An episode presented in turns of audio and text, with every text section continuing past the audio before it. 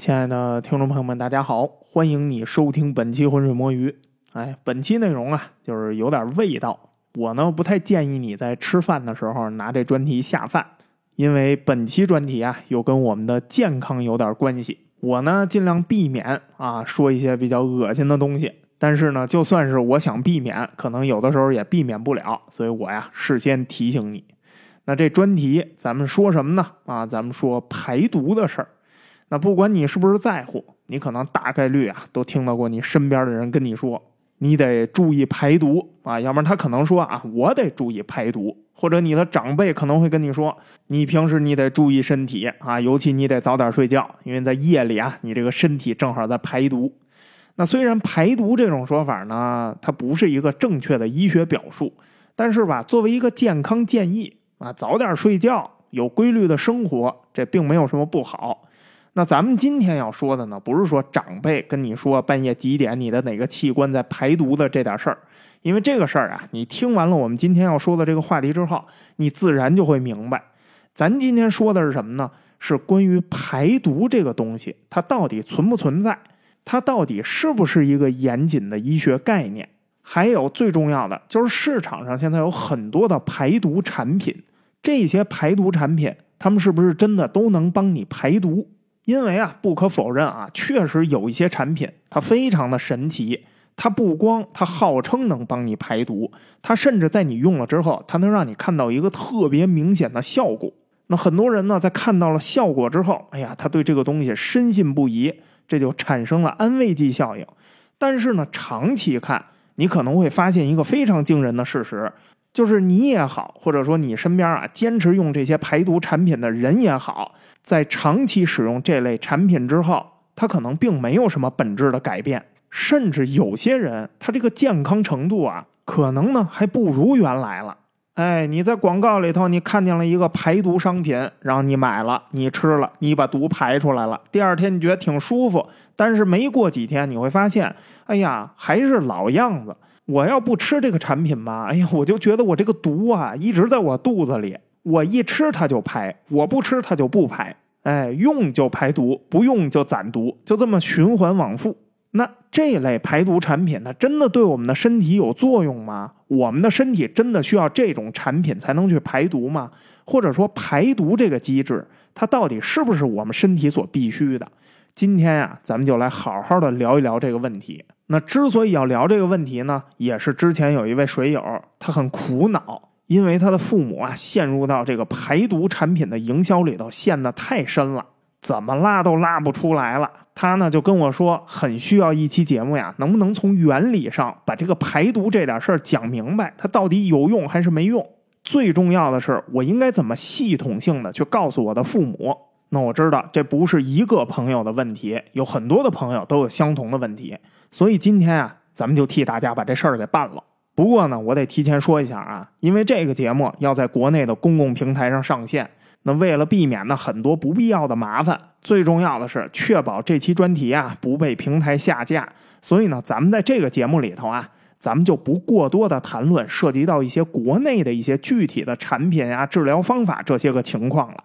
但是呢，只要你认真听，你听懂本期节目，你自然会在心里比照这些产品和治疗方法。关于这些问题呢，我们尽量啊用海外的案例和产品来举例子，只能麻烦你呢，到时候再结合实际情况啊去替代一下了。不是我不想讲全面，是平台的限制啊，很难让我讲的全面。所以呢，为了让更多的听众能顺利的收听这期节目，只能用这种方法。哎，请各位啊理解理解。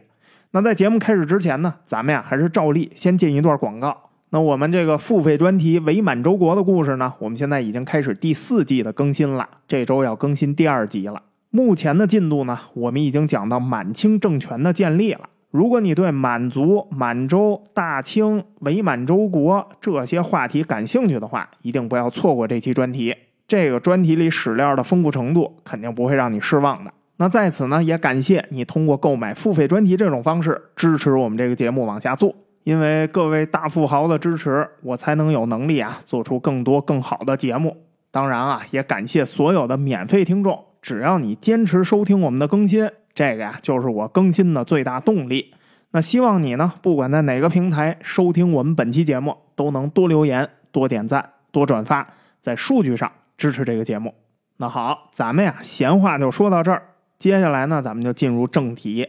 那今天啊，其实这个话题很好梳理。在咱们谈排毒这个话题的时候，咱们其实啊，面临的只有三个问题：首先就是啥叫毒，其次呢就是啥叫排毒。最后一个问题就是我们有没有必要，或者说我们能不能依靠外力一些药物啊或者疗法来进行排毒？那关于这第一个问题，到底什么是毒？这毒咱们从哪儿找？咱们呀得从互联网上一些非常流行的这种健康观念里头找，就是毒到底是什么？因为这个定义啊实在是有一点太模糊了。你一搜这排毒，你能搜出恨不得上百万个结果来，而且呢很多说法都有一些差异。所以啊，咱们就选一篇被转发最多的文章来让大家看一看，这是不是就是大家平时在互联网上还有你爸你妈给你讲的这所谓身体排毒这个毒是什么的一个标准描述？当然啊，为了避免这些建议误导你，所以啊，这文章咱们掐头去尾。这文章他是怎么说的呢？他说呀，如果你平时会觉得想吃甜食、便秘、脑袋眩晕、皮肤状况差、容易焦虑、腹胀。情绪波动比较大，体味较重，关节疼痛等等等等，这些迹象代表你可能就需要排毒。你需要啊从蔬果中摄取维生素、矿物质、植化素等微量营养素，活化体内解毒酵素的功能，排除自由基。大量膳食纤维能帮助你的肠道做好清理工作，减少毒素停留在身体。怎么样？这说法是不是有点耳熟？哎，跟你父母转给你的那个健康文章是不是有一点相似之处啊？这篇文章呢，最后呢，他说减少毒素在身体里头停留，他明确提到了毒素在身体里停留。不过呢，他具体定义了毒是什么东西了吗？没有。可是呢，他跟你描述了一些毒所引发的症状。渴望甜食、便秘、脑袋眩晕、皮肤情况变差、容易焦虑、容易腹胀、情绪波动大、体味较重、关节疼痛等等等等。就是说呢，一旦你出现了这些症状，哎，这都意味着什么呀？你中毒了。那这种描述呢，基本上说了呀，跟没说一样。因为这些症状吧，其实啊，人人都有可能有。你可能今天没有，你明儿就有；你明天没有，你可能明年有。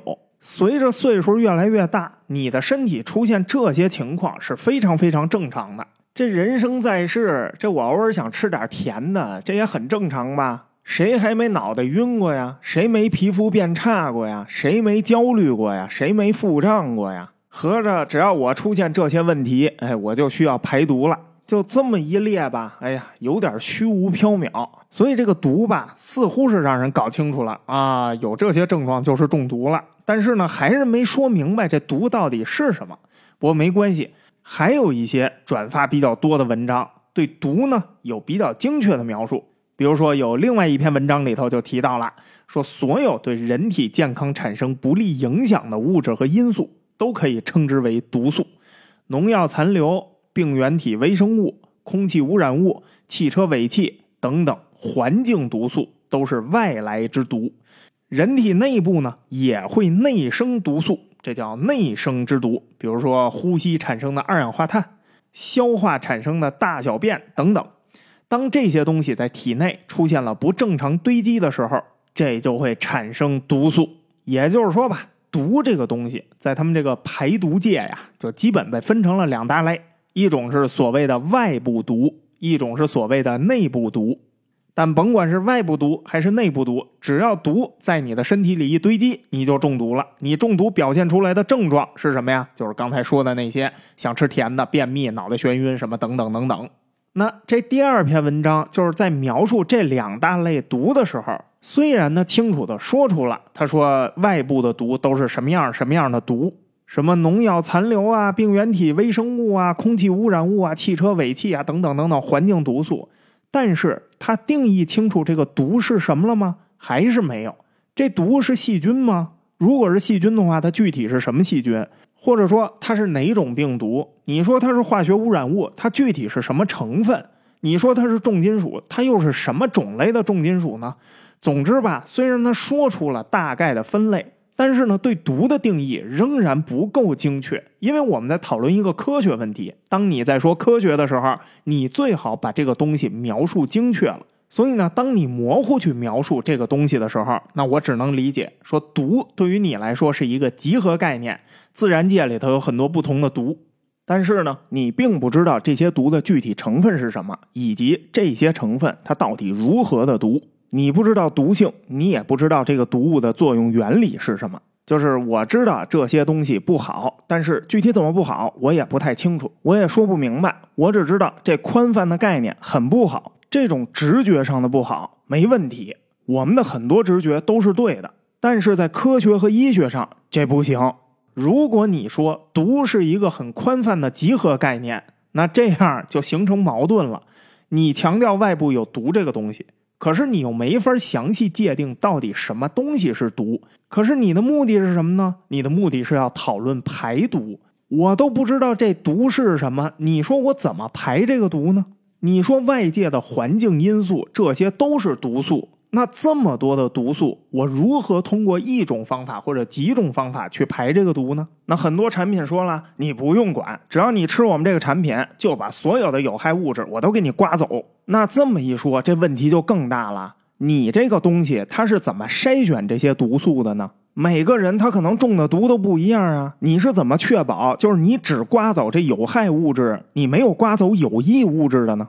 所以很明显，毒这个概念在他妈排毒界被偷换了，那肯定有人不服啊！你这不也是偷换概念吗？难道医学界、科学界就没有毒吗？难道我化学品中毒，我不是中毒吗？在医学上，在科学上，当然有毒这个东西。而且人也确实会出现中毒的反应，最常见的食物中毒，拉肚子、上吐下泻。但是医学上说的毒，不是排毒界说的这种一揽子毒。一个人如果中了毒，他当然也得通过医疗手段去治疗，但是前提是你必须要确定他是哪种毒。我确定了哪种毒，我就能知道你发生的是什么中毒现象，然后我才能有治疗的方法。而且这个方法是治疗，它肯定不是说排毒就能把它排掉的。因为一旦你中了这样的外部环境的毒，这就不是你本身身体机能能够排出去的了。你需要的是药物、手术甚至放射治疗才行。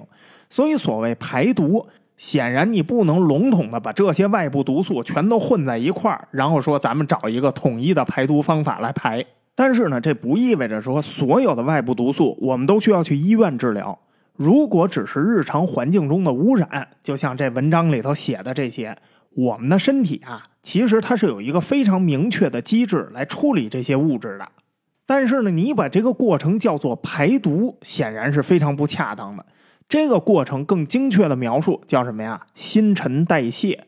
我知道啊，要是咱们就光讲这新陈代谢的过程，就会把这个专题啊变得很无聊。因为大家呀都是来找乐子、听口活的，不是来上初中生物课的。可是呢，因为这是我们这期专题的基础概念，咱们呀绕不过去。那咋办呢？所以啊，咱们就老规矩，还是用非常简单、哎比较形象的比喻，咱们来讲一下这个过程，点到为止，大家听明白就完了。深的咱也不讲了。我们说的新陈代谢呀，其实分成两个过程，一个呢叫做分解代谢，还有一个呢叫合成代谢。这两者有啥区别呢？分解代谢啊，就是把你吃到嘴里的所有东西都给分解成小分子，然后血液呢会把这些分子呀带往身体各处，到了每一个地方，器官会把这些小分子再重新组合成大分子，变成这个器官所需要的东西。这个过程有点像什么呢？有点像我们码农写代码。哎，当老板提出一个需求，比如说啊，有一天这个老板突发奇想，老板经常突发奇想，他就说呀：“哎呀，你看咱们做了一个电台 app，哎，要是咱让咱这电台 app 增加一个炸油条的功能，这样的话，对于吃早饭的听众啊就很友好，因为你想啊，大家都喜欢在早上上班路上听这个电台。”所以把这个电台跟油条这么一结合，这么一搞，两全其美，既能提高 App 在油条市场中的用户占有率，又能提高油条在电台 App 中的用户占有率。然后这个产品就跟其他的产品咱出现差异点了，我卷死你们！那么这个需求呢，方向很明确，但是让 App 炸油条，这肯定是不太现实。所以到这个阶段，我们只能说方向比较明确了。这就跟我们的身体啊，需要摄入某种东西非常的类似。比如说啊，你现在突然就想吃大肥肉，为什么你想吃大肥肉？因为你身体的脂肪储备量不足了，所以呢，化学素给了你大脑一个明确的信号，该整点大肥肉了。方向比较明确了。方向既然明确了，那么接下来就是由产品经理跟码农们开始动脑子，咱们怎么实现这个功能？也就是说呀，你要去找这个大肥肉吃，然后啊，大家在 GitHub 上找啊找啊找啊，还真的就找到了一个西班牙大神写的开源项目。这个项目呢，就是一边听电台一边吃吉拿棒，就是 churros，中文叫西班牙油条。开源项目找到了。相当于你在超市里头找到了一块大肥肉，然后就简单了。一看这西班牙大神的这个项目描述里头写了，我个人呢，哎，就是很喜欢在吃吉拿棒的时候听电台，所以我就做了这么一个项目。我整了一地图，这个地图上我标注了所有卖吉拿棒商店的地方，然后呢，我还内置了所有西班牙的电台。你呀，下载我这个代码，打包安装。之后每一次你在这餐厅里头吃吉拿棒的时候，手机都会跳出提醒，哎，要我给你播个电台，就着你这吉拿棒吃吗？反过来也行，哎，你正在听着电台，你啪啪走大街上，你去上班，然后你路过了一个吉拿棒的餐厅，你的手机会自动跳出一个提醒，这么好听的节目，你不配一根粗粗的棒吗？这么一来，你就不会错过吉拿棒和浑水，哎，不是跟这个电台了。这就好比什么呢？你在超市里头找到的这块大肥肉，非常符合你的要求，颜色很好，大小很好，油脂分布情况啊，没有什么油脂分布情况，全是油，也很好。就这块肥肉非常符合你身体的预期，你的身体呢，就通过化学素告诉你，就它了，就这块，别挑了。然后表现出来是什么呀？你流哈喇子了，你看着这个肥肉，你就开始流哈喇子，你赶紧把它放车里就结账去了。那好，这就是什么呀？找到了目标。那找到了目标之后呢？我们码农的项目组把代码下载下来，开始分解代码。为什么要分解呀？因为原版西班牙大神的这个版本里头，它已经包含了电台的部分。但电台这个部分本来我们就已经做出来了，我们自己就是一个电台 app 呀。所以呢，它这里头的电台我们就不要了，要咱也听不懂，都西班牙电台。我们只要它这里面的地图标记和提醒的部分。所以呢，这产品经理跟研发负责人呀，就把这个庞大的源码分解成了两个部分。然后呢，产品经理再把这两个部分的任务拆分。我们需要把用户界面的部分发给前端部门去做，把标记数据的部分发给数据库部门去做，把地图的部分交给呃数无二科吧，就是干杂活的就可以了。找几个年龄超过三十五岁的老程序员，他们脑子慢，哎，让他们把原版系统里头调用的这 Google 地图的 API 替换成国内能访问的地图 API，然后就完事儿了。哎，这个过程就是分解，在我们的身体里头也是类似的过程。我们回家把大肥肉给炖了，炖的贼香，我们咔咔就给它造了。那这块大肥肉呢，它确实是我们身体向我们发出的需求信号。但是呢，这不意味着说这块大肥肉我们吃下去，然后它就直接归位了，长我肚子上，哎，就长这儿了，脂肪储备嘛？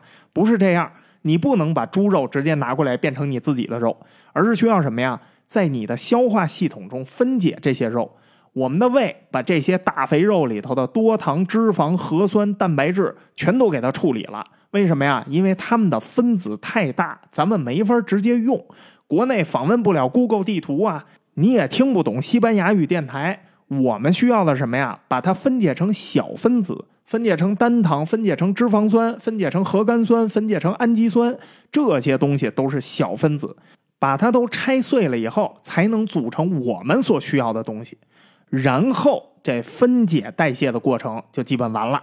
之后呢，就是合成代谢的过程了。我们的血液呀，会把这些小分子带往我们身体的各处。因为这些需求都得发到不同的部门去处理啊，每一个不同的部门，它都对应了一个我们身体的器官。这些部门啊，都有自己的任务。大家一块儿把西班牙这个源码成功的分解了之后，按照自己的产品需求组合成了一个新的产品。现在啊，吉拿棒被替换成了油条，，Google 地图被替换成了国内的地图，西班牙电台被替换成了浑水摸鱼。哎，对，就这一个台，必须听好听满，就强制听。地图上的标记数据被替换成了我们 App 的数据库结构，一切都被我们重新分解再组合了，非常的彻底。我们甚至去掉了原作者的开源协议，变成了自主研发。哎，这有点缺德了啊！反正就是说，现在这西班牙吉拿棒电台已经面目全非了，被我们拆了稀碎，磨成了泥，然后经过我们的研发团队和产品团队的辛勤工作，重新把它组合成了一个全新的 App。这个就是合成代谢的过程，一切原有的因素全都消失了，被我们组成了新的东西，成为了我们自己身体的一部分。过去那玩意儿叫大肥肉，现在这个东西叫什么呀？棒棒电台。那整个的过程，它其实都是在我们身体中不同的器官里头完成的。等他们完成了这个过程之后，大脑会给我们奖励，吃的真美，困了睡会儿去。大家分解组合都辛苦了，咱一块儿休息一会儿吧。放到公司里头，就是老板很高兴，请大家出去团建。时间呀，就定在周六晚上，咱们一块儿去农家院住一宿，然后周日一天，咱们在附近进行拓展训练，培养同事之间的信任度和默契度。周日晚上回来，周一继续上班。希望大家玩的高兴。当然啊，我们只是便于大家的理解，简单的跟大家描述一下这个过程。因为之前啊做那个生酮不如巨无霸那一期，很多人就说呀太枯燥了，睡着了好多次都没听完。所以今天咱们不那么严肃了。这就让这个过程的描述呢，它没有那么严谨。但是你一定要知道，整个分解和合成代谢的这过程啊，它并不是我说的这么简单，它也绝不是一个互联网产品开发的流程，它能够精确类比的东西。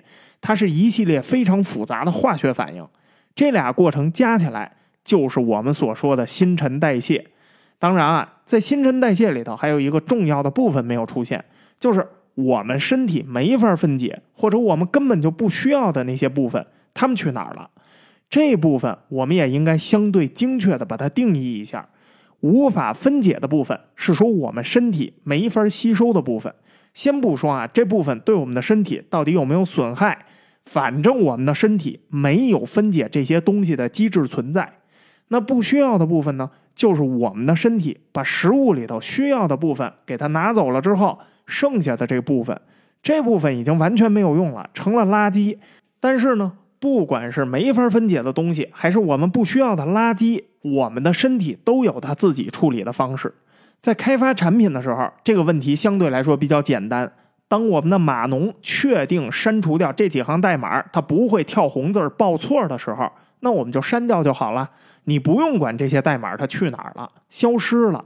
可能会有一些暂存在系统的某个位置里，但只要确定这些东西是无用的，那最终我们会从系统里头把它摘出去。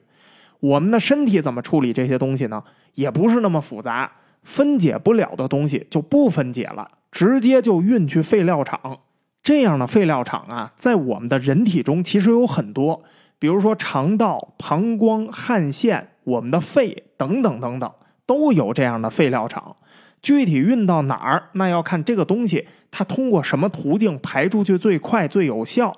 这些器官都有废料的暂存机制，然后呢，通过什么大小便呀、汗液呀，甚至呼吸，把这些没法分解的东西直接给它排出去。这些废料啊，有些东西它是大分子废料，比如说什么植物纤维呀、各种食物残渣呀、我们脱落的表皮细胞啊，等等等等，它们会变成。啊，因为刚才说了啊，我们这个专题有很多人是听着下饭的，咱这个专题呢又是句句离不开大小便，咱们呢还是尽量啊，就是不出现大小便啊，所以咱们就替换一下，都会变成吉拿棒，然后排泄出去。这些大分子的废料，它就是我们不需要的那个部分，但是有一些废料它是小分子的，这些小分子的废料如何辨别我们是不是需要，或者它对不对我们有害呢？这就要经过我们一个重要的器官，这器官是什么呀？肝脏。肝脏会把这些小分子的东西分类，然后决定这些小分子的废料是应该去变成吉拿棒啊，还是变成水去膀胱。那么呢，就像刚才那篇文章说的，无法分解或者不需要的部分，不一定是通过食物摄入的，有可能是通过外部环境摄入的，比如说感染了细菌啊或者病毒啊。也有可能是不小心啊摄入了什么化学制剂啊或者工业污染物啊。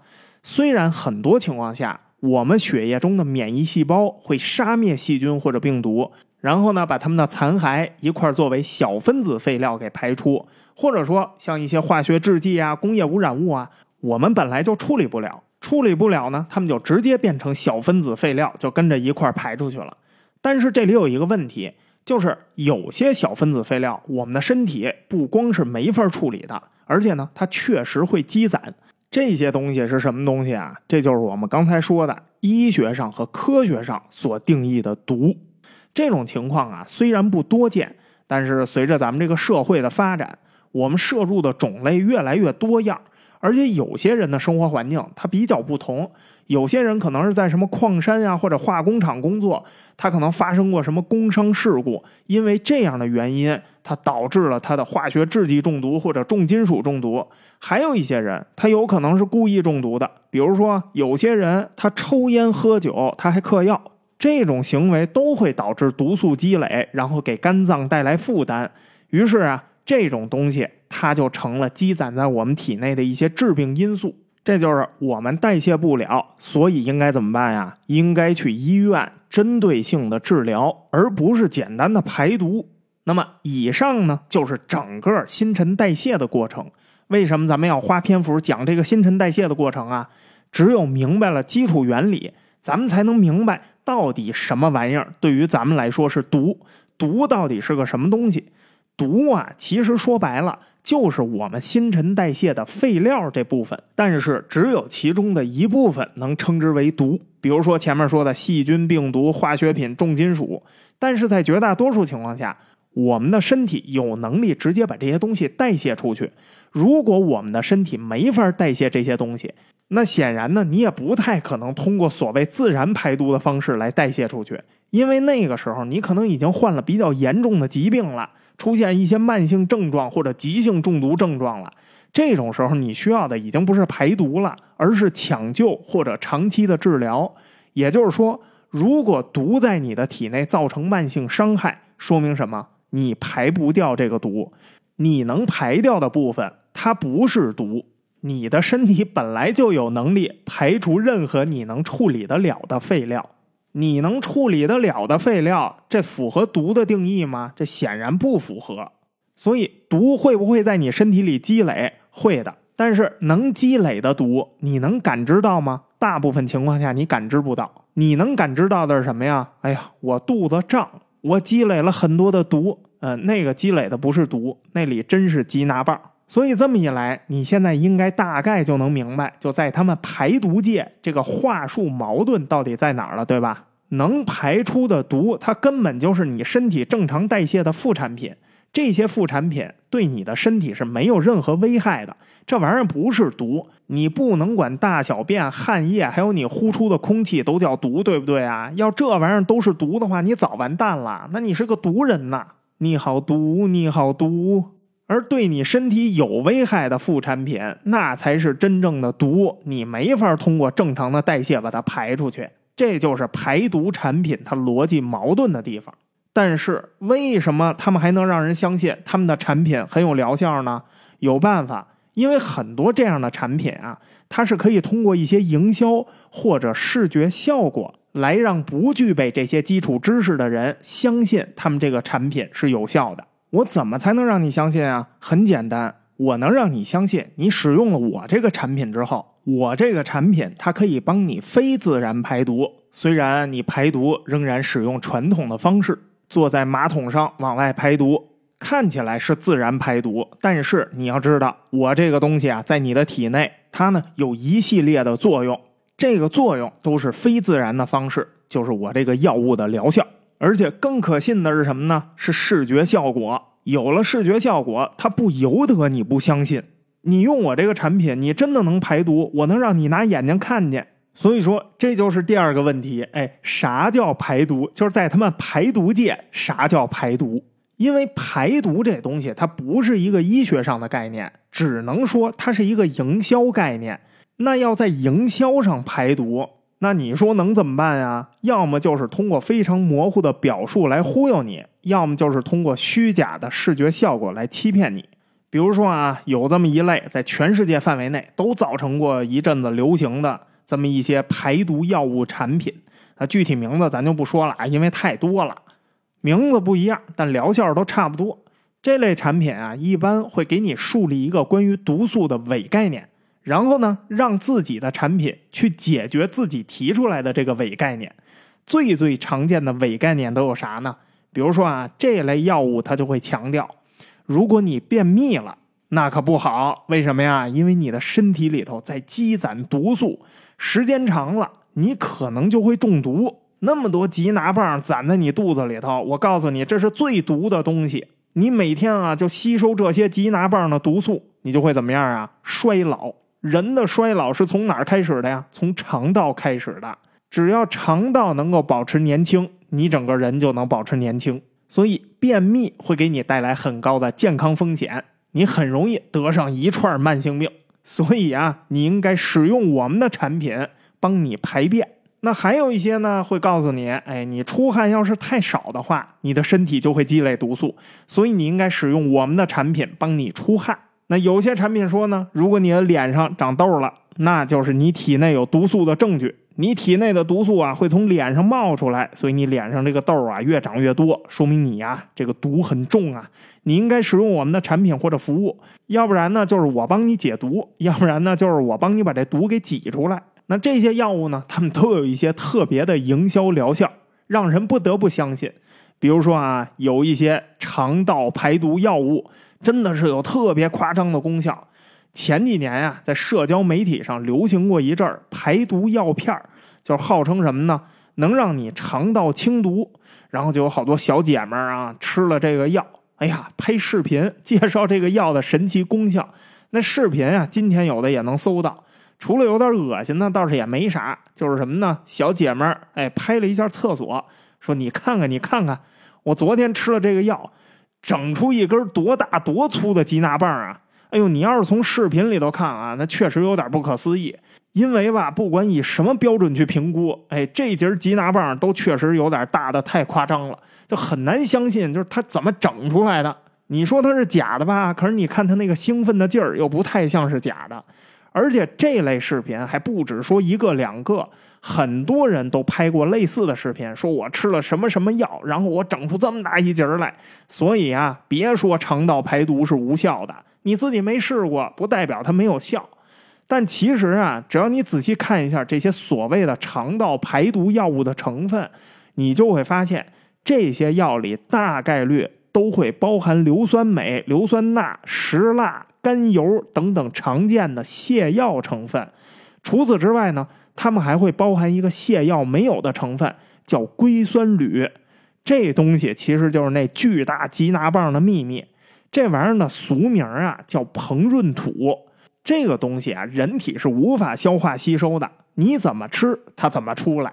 这膨润土这东西呢还有一个特性，就是它特别吸水，它的粘合力还特别的强。用一个更加形象的形容方式来说啊，其实这个东西啊就是猫砂，而且我跟你说这都不是一个形容，因为很多猫砂的主要成分就是膨润土。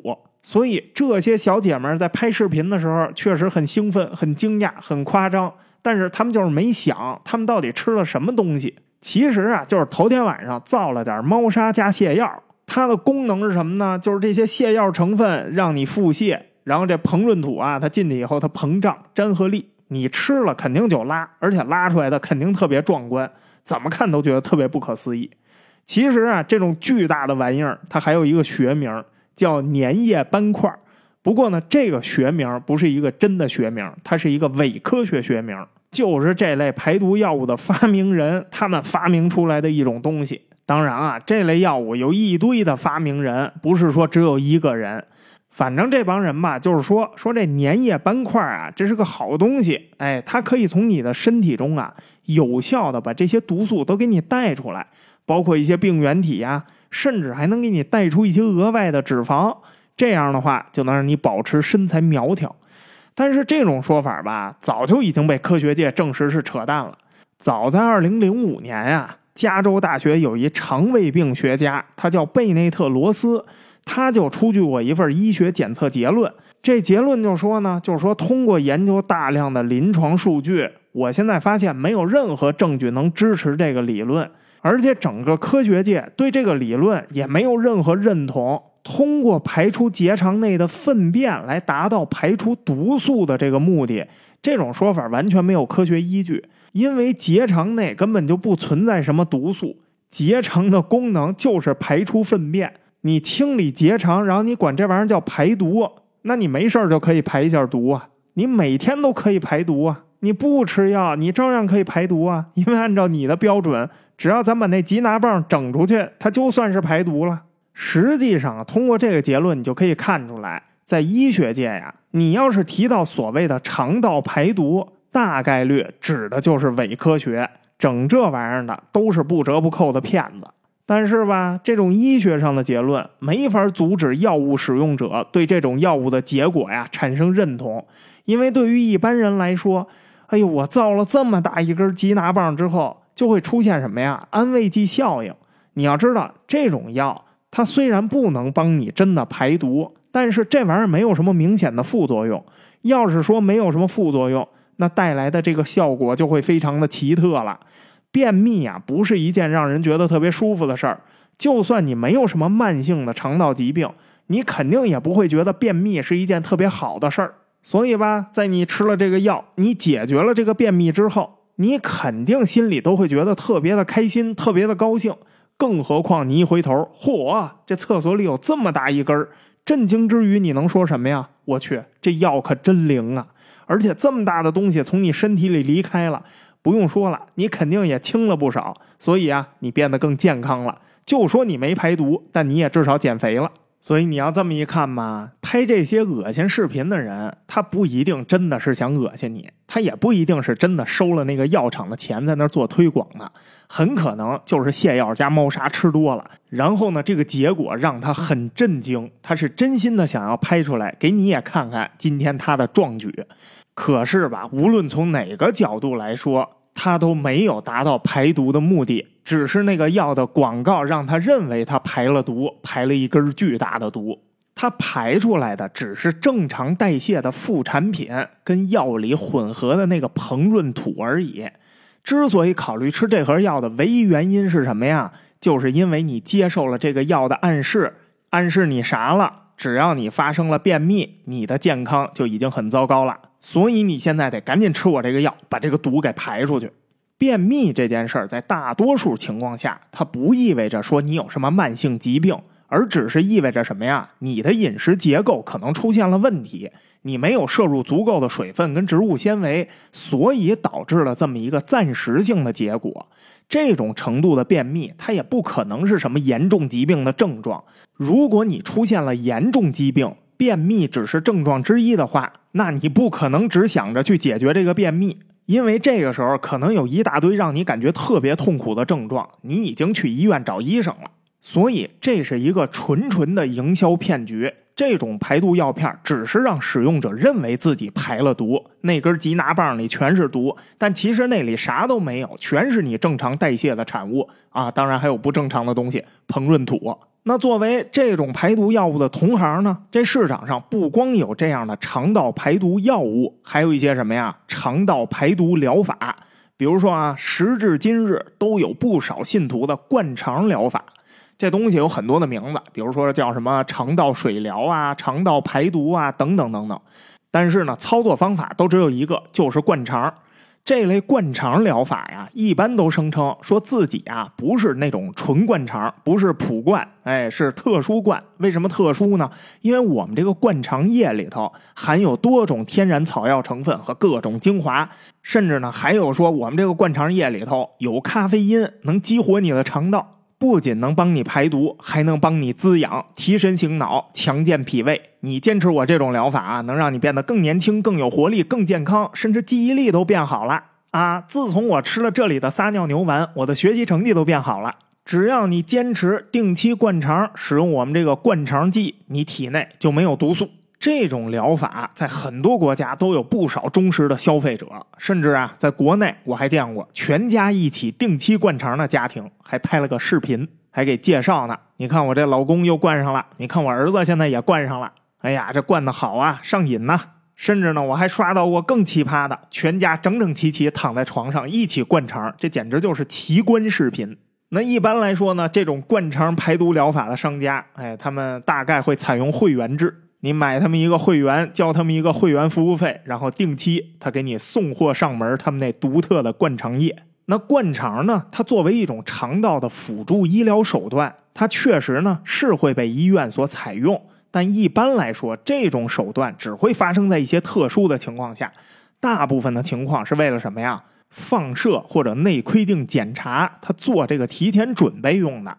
灌肠这个东西啊，它的作用非常的有限，这种玩意儿呢，只能帮你排便，没有什么其他的已知功效。那至于你使用什么样的液体来灌肠，其实啊，这是一件最最不重要的事情，因为你的肠道。它没有办法像消化道一样吸收掉这些液体里头的成分，也就是说，你这个液体里再有营养，它灌进去了也并不会发生分解代谢和合成代谢的过程。你的新陈代谢只能从消化道开始，你不能从排泄系统开始啊。有个别的药物确实可以通过肠黏膜吸收，但是这不代表着说什么东西你这个肠道都能吸收啊。营养物质你也可以通过肠道吸收。要是说这些液体真的能让你变得更健康、更美丽、更年轻，那可真是太美妙了。你甚至可以考虑啊，以后不再用嘴吃饭了。你要是做个手术什么的，比较虚弱，医生说：“哎呀，我给你挂点营养液，给你打点葡萄糖吧。”你说不用啊，不用给我挂这个，你给我灌肠，你都从下边给我灌进去，我能吸收。这个呀，就真的是有点幽默了。那这些液体它实际的作用到底是什么呀？没有任何实际作用。它唯一的作用就是让你相信你购买的灌肠服务啊是一种非常特殊的健康服务，仅此而已。灌肠疗法它作为一个几乎谈不上什么副作用的疗法，在大多数健康人的身上，它也同样起不到什么正面的作用。也就是说，你灌和不灌，除了你蹲在马桶上的成就感跟带来的心理暗示之外，根本就没有任何区别。而且呢，你还要注意，有的时候。灌肠液反而会造成一些健康风险。首先呢，未经医疗训练的那个人使用管子和不明成分的液体，这本身就是一件特别危险的事儿。它很有可能会造成肠道内感染或者肠穿孔，这俩后果可是真的能杀死人的。很多排毒类的这种不明液体里头啊，大多数都含有什么大黄啊、番泻叶呀、决明子啊这种中药成分。这些植物的有效成分都是蒽醌，蒽醌啊会刺激大肠黏膜，导致腹泻。说白了就是泻药。但是大剂量长期使用蒽醌会造成一个严重的后果：大肠黏膜上皮细胞脱落，肠黏膜会产生不可逆的损伤。这种损伤一旦出现，比较轻的后果就是什么呀？你使用这个灌肠液时间越久，你越容易便秘。因为你大肠黏膜已经消失了，所以啊，肠道没法正常感知这个粪便的存在。也就是说呢，你要是不灌肠，你就没法正常排泄。更严重的后果是什么呀？导致大肠癌变或者结肠癌变。就算你不被这个灌肠液弄出什么病来致死，刚才也说了，非专业医疗人士给你瞎灌肠，这也是一个很大的医疗风险，它有可能会把你的肠道弄伤。所以呢，在美国和欧洲，美国食品药物管理局和欧盟卫生与食品安全总署，他们全都把这种非医疗机构提供的这种灌肠当做健康护理的行为定为非法。你可以在这些国家的市场上看到类似的这种产品，但是它只能用于医疗用途，它不能用于健康护理用途。那除了跟这肠道里的毒过不去，很多这类排毒产品或者疗法，它也有其他的花招，让你相信你的身体真的可以通过他们的产品来排毒。比如说啊，前些年还流行过一阵子什么呀？排毒浴盐。这种浴盐啊，一般来说呢，要专门搭配一个浴缸啊或者泡脚盆这种盆一般叫什么理疗盆或者理疗缸。它的使用效果是什么呀？当你把这个浴盐倒入水里。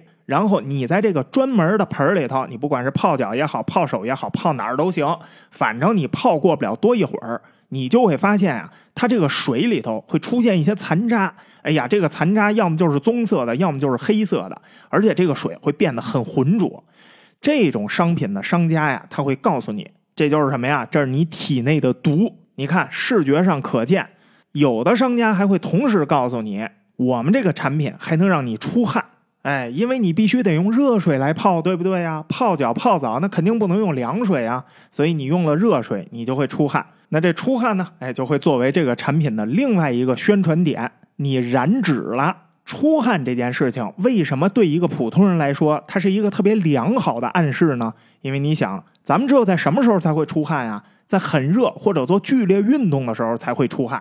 所以对于大部分人来说，只要我们一出汗，我们就会觉得呀，我们处在一个特别健康的环境中。就我运动了，我出汗，我消耗了，所以我健康了。而且呢，你想啊，出汗它本身也是我们代谢的一环，我们排出了大量的副产品，所以出汗这种暗示就是暗示你什么呀？你可以通过这样的方式变得更健康。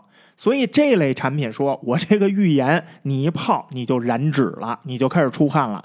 你只需要泡脚，或者你不管你泡哪儿，哎，你就能消耗脂肪，你就能大量出汗。请问这地球上还有比这更健康、更简单的减肥方式吗？当然啊，就这种排毒方式，就这类浴盐啊，它也不一定通过是泡脚或者泡其他哪儿，它也有可能啊是泡脸实现的。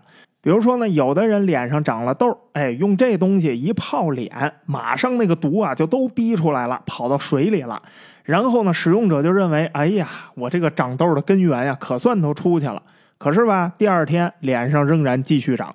反正不管它泡哪儿吧，这类产品的神奇的地方就是，只要你泡，哎，它就能给你显示效果，就能排毒，就能养颜，就能减肥，就能健康。反正水里泡出一堆乱七八糟的东西，你也甭管是啥。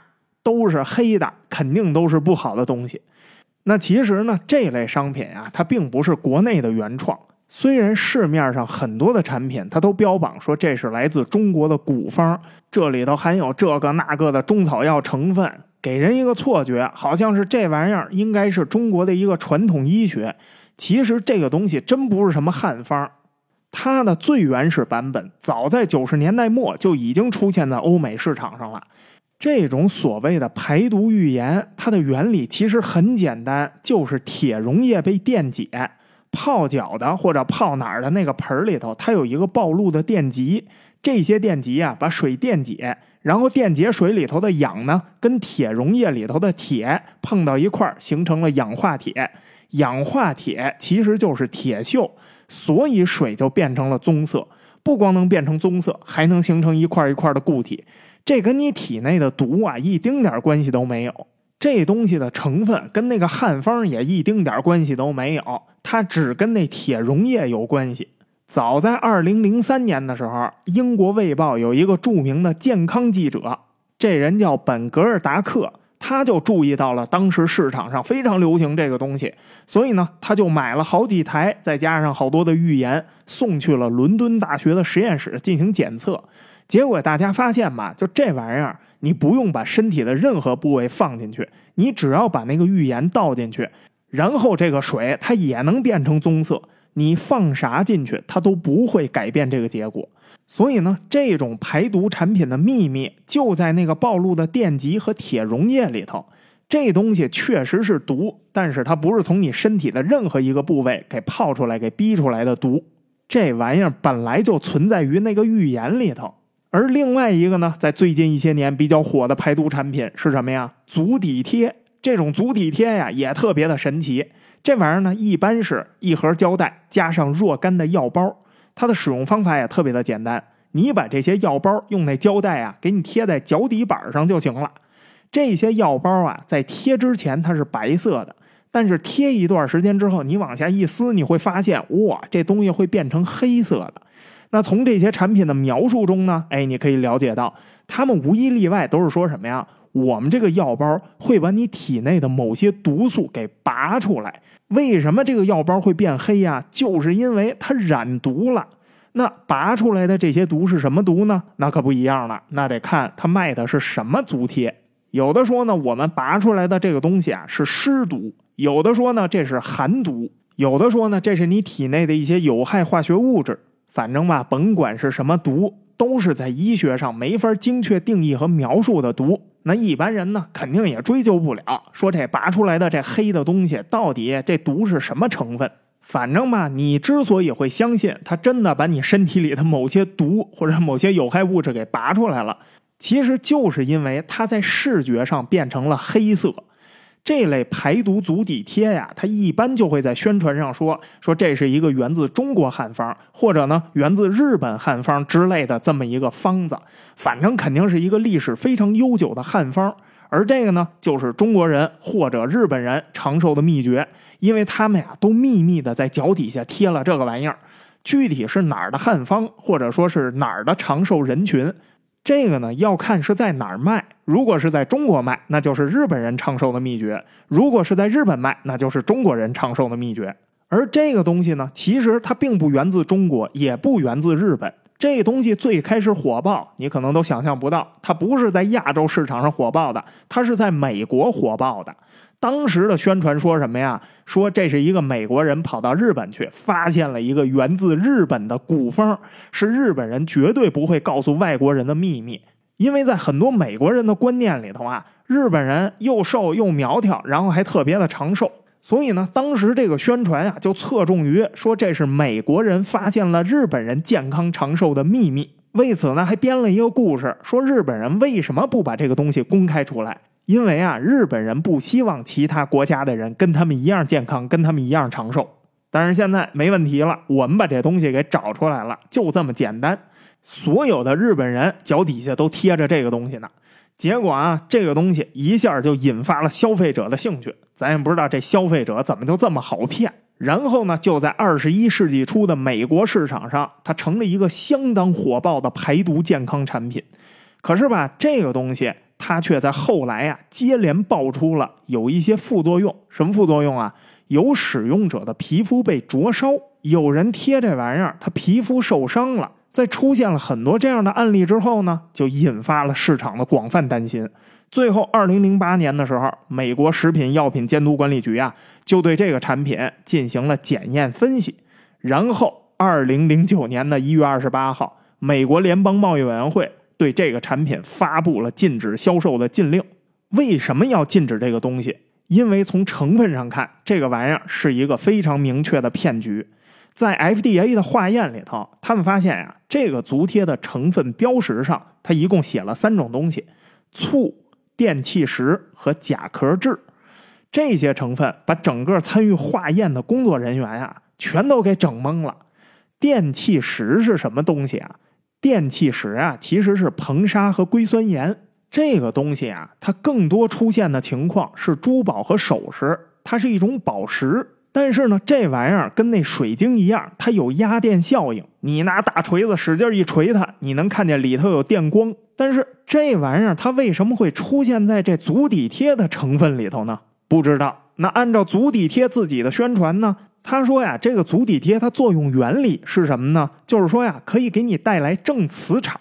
这有可能吧？是在尝试着向消费者传达一个信息，就是说我们这个东西有压电效应，所以它可能啊，哎呀，根据什么一些复杂的科学原理啊，它可能跟这个磁场有关系。哎，磁电不分家嘛。然后呢，因为你这个脚底你接受到了这种正磁场，哎，然后我们再经过一系列复杂的科学原理。哎，就能把你这个毒啊，哎，利用这个效应，然后给你吸出来，然后再给你注入点什么正能量之类的。哎呀，总之吧，这个磁呀、电呀，跟人体的关系非常的复杂啊。我们生产这个东西，我们现在也解释不太明白。但是吧，就这个少量的磁呀、电呀，肯定对你的身体健康啊有帮助。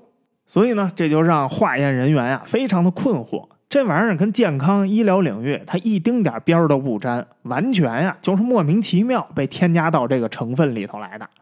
可以说，这跟它标榜的一些功效根本就没有任何联系。那它这个成分中有用的东西是什么呢？是甲壳质和醋。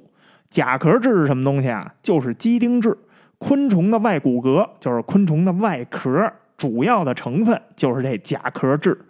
这个东西啊，它是一种聚合物，它可以人工生产。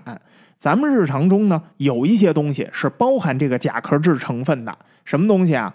绷带和创可贴，这是我们能见到的东西。还有一些什么呢？就是医用的那个手术线，那个东西也是甲壳质。这些东西都是用甲壳质它纺织出的纤维织出来的。为什么要使用这个甲壳质纤维呢？因为这个东西啊，它是纯天然的，它没有生物毒性，而且呢，它有特别好的生物相容性，它不太容易引起排异反应，也不太容易引发过敏。所以呢，总体上来说，它能促进伤口愈合。最关键的是，这玩意儿其实结构非常的简单，它制造起来难度也低，便宜，是一种非常常见的医疗用品成分。但是啊。基本上呢都是用作仿制物，这个足贴里头的甲壳质成分，它不是包含在那个药包里头，而是包含在外边的那个胶带里头。就这个胶带，它是用甲壳质做的，也就是说，你买到的是什么呀？大号创可贴。所以很显然，甲壳质跟它这个东西所声称的疗效也一点边都不沾。那现在这成分里头就剩下醋了。也就是说呢，有效成分也好，还是说这东西的秘密也好，它唯一有可能的就是这醋了。醋这个东西啊，确实很神奇。食用醋里面含有醋酸，醋酸这个东西，它确实经常出现在很多的民间健康偏方里头。比如说啊，我们从小就知道的，春天，哎，有的时候你上学，老师会说，哎，煮点醋。煮点醋，据说可以杀菌。还有就是说什么呀？说这人哎呀起了头皮屑了，有老人就会跟你说，你用那醋洗洗头，洗洗头就好了。不过呢，这些偏方啊都没有啥科学依据，而且呢，实际上醋酸这个东西它是有腐蚀作用的。虽然呢，这不意味着说任何人接触这个醋都会被弄伤，可是呢，有一些皮肤比较敏感的人群，比如说婴儿，比如说小孩或者呢有一些先天性皮肤病的人，他们在接触这个醋酸呀，时间长了以后，它确实会被灼伤。这就是为什么这个足贴呀，它为什么会多次出现这个使用者皮肤被灼伤现象的原因。有一些敏感人群，他只需要接触两个小时就会造成皮肤溃疡。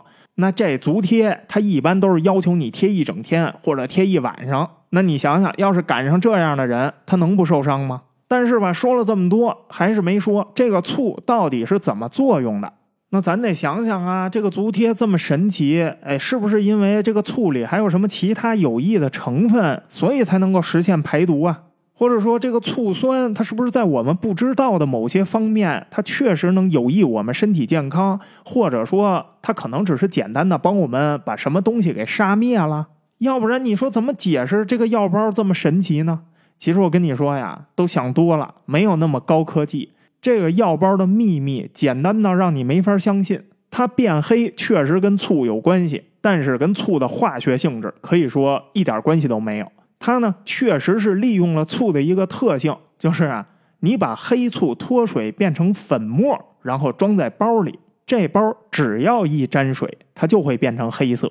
所以这足贴最神奇的地方就在这儿，它不是因为吸出了你身体里头的毒而变成黑的，而是因为这个药包里头有黑醋的粉末。当你用它附赠的这胶带把这药包贴在脚底板的时候，你想啊，那胶带它是甲壳质纤维，它在皮肤表面会形成一个密闭的空间，然后呢，在不知不觉间，你贴着这玩意儿，你的脚就会出汗，你脚上的汗进入到那个药包里头，只要进去一点点就可以让黑醋的粉末变成黑色，然后你撕下来药包，你就会发现啊，放心了，我的毒被吸出来了，你看黑的东西被吸出来了。这就是这个神奇排毒足贴的原理。其实吧，你还得夸它，它明明可以用其他的色素粉末，但是它仍然用了醋。哎，醋至少是一个纯天然的东西，让你一看比较放心。我们这个足贴，一切都来自大自然，全都是无添加的东西，没有化学制剂。哎呀，消费者一看放心了，原来只有醋、甲壳质和电气石啊，确实都是大自然里头的东西，然后还能把我身体里这个黑呀给吸出来。良心足贴呀！但是呢，请你注意，我们只说了足贴，其实这种贴它还有很多的形态，它有胳膊肘贴，它有大腿根贴，它还有肩膀贴、肚子贴、后脖梗子贴。反正你觉得哪儿拔出这黑色最合理，哎，它就能贴哪儿。这种产品的形态非常的多，但甭管它具备什么样的形态。当 FDA 检测出了这玩意儿的实际成分跟它所宣称的那个疗效毫无关系之后，这个东西在美国市场上也就被禁止了。哎呀，这么好的东西被禁止了，不得不说呀，有点遗憾。但是如果你想体验一下这些贴，你仍然能在国内的电商网站里头买到。这些电商网站里卖的产品，现在啊，要么就是说自己是韩国的，要么说是日本的，甚至还有老北京汉方版本。而且呢，拔哪儿的都有，你想拔哪儿，哪儿都能拔出黑色来。那因为呢，这个排毒的产品啊，实在是太多了，咱们呢也不太可能在一个专题里头一项一项把它列出来分析研究。比如说啊，还有的排毒产品说的是什么呀？血液排毒怎么排呢？卖你一小瓶无色无味的液体，说你呀，甭管喝茶、喝水、喝饮料，你滴一滴进去，每次滴一滴，哎，这就帮你血液排毒。这东西的理论是什么呀？就是很多中老年人他不是会出现血栓吗？按照卖这玩意儿的人的说法，说血栓它是怎么形成的呀？就是因为你血液里的毒素造成的。你只要定期排毒，你就喝我们这东西啊，你就不会得血栓，也不会有心血管疾病。这个呀，就完全是扯淡了。因为血栓呀，它不是血液形成的，它是血管壁形成的。刚才我们已经说过了，血液中的代谢物都是小分子代谢物，它们会被送到各个器官里头去。就算这里面有毒素，它跟这血液本身也没有关系。毒素会到达内脏，然后要么正常代谢出去，要不然就导致病变。但是从原理上来说，根本就不存在一个什么血液毒素。即便是有，也没有什么方法能有效的排出这些毒素。你这玩意儿往水里滴一滴，你告诉说能排毒，你排的到底是哪部分毒呢？就退一万步说，咱们假设这血液里真有毒，我跟你说，天底下也只有一种液体能让你把这血液里的毒排出去，这东西叫水。你喝这玩意儿不如多喝水，加快体液循环。如果你非说你这血液里有毒的话，那你加快体液循环吧，很快那毒就出去了。但是血液中的毒素这种说法完全就是一个伪命题，不存在这个东西。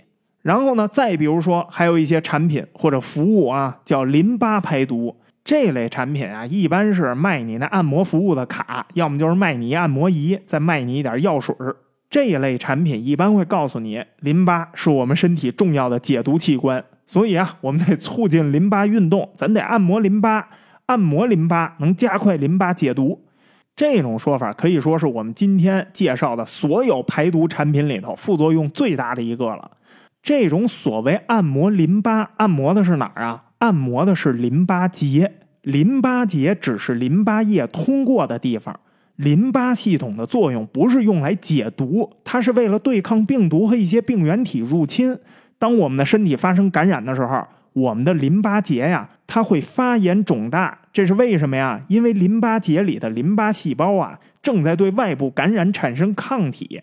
这个过程啊，是我们人体免疫反应的一部分。它同时呢，也起到一个重要的警示作用。你生病了，等感染结束了之后呢，淋巴结呀就会恢复原状。你按摩它还是不按摩它，都对它原本的功能没有任何区别。而你强行去按摩这个淋巴结，可能反而会造成淋巴结增生或者水肿，严重的话可能会进一步病变。而且呢，如果有动脉血栓的人，还非常有可能啊，因为你按摩这个淋巴结，造成血栓脱落，引起心梗或者脑梗。所以，这种所谓淋巴排毒疗法，可以说是最愚昧、最无知也最危险的一种疗法。当然啊，市场上还有的是我们今天这个专题没有提到的排毒方法。毕竟咱们这个专题啊，篇幅实在有限，没法一一列举，只能靠你自己举一反三了。总之，我们的身体本身就有一套非常完善的代谢系统。如果你非得把毒这个东西定义为我们身体不用的东西，那我们自身的代谢系统完全可以处理掉这些不用的东西。这就是所谓的排毒。这种排毒是自然发生的，每天发生，每时每刻都在发生的。那如果我们自身的代谢系统没法处理或者没法排出的东西，这部分那是真正的毒。这些毒有可能是化学制剂，有可能是重金属，也有可能是一些粉尘。那你无论用什么样的排毒方法，你也没法自然的把它排出去。你需要的是什么呀？去咨询医生，搞清楚到底是什么毒素，然后研究治疗方法。往往出现这种毒素累积的时候，你已经出现慢性病变了。这个时候你要去看的是医生，不是去看那些排毒的广告。排毒这个东西，它是一个伪概念，在你的生活中啊，你并不需要排毒。所有排毒市场上的营销都会标榜说让你变得更健康，可是更健康这个东西，它本身就是一个悖论。我们在益生菌的那个专题里头给大家讲过这个概念了。在医学上很简单，你要么就是健康，要么就是不健康，没有更健康这个说法。对于医生来说很简单，你没生病，那你就是健康的；你生了病，你就不是健康的。所以，所有标榜更健康的商品和服务，你都需要格外的注意，因为更健康的潜台词是什么呀？你吃了我这个东西，它不会有任何不良的反应。但是呢，你也不用期待说指望出现什么特别明显的有益反应，因为我的任务是让你变得更健康。更健康这个东西没法量化评估，所以它不可能出现什么有益的反应。如果出现了反应啊，其实那才是一个比较危险的事儿呢。比如说喂你吃了泻药，你都不自知，你拉肚子了，你还觉得我更健康了。更何况还是泻药混着猫砂一块儿吃。那在今天这个发达的商业社会里呢，我们呀被很多这样的伪概念包围着。我呢也特别理解很多人的苦衷。有的时候啊，你自己能明白这些伪概念是荒谬的，可是呢，你仍然没法阻止你的父母或者你身边的亲人接受这样那样的伪概念。可能你刚说通了一个，他们又迷上了下一个。那之所以会这样呢，其实啊，这些人都是中了消费心理学的套了。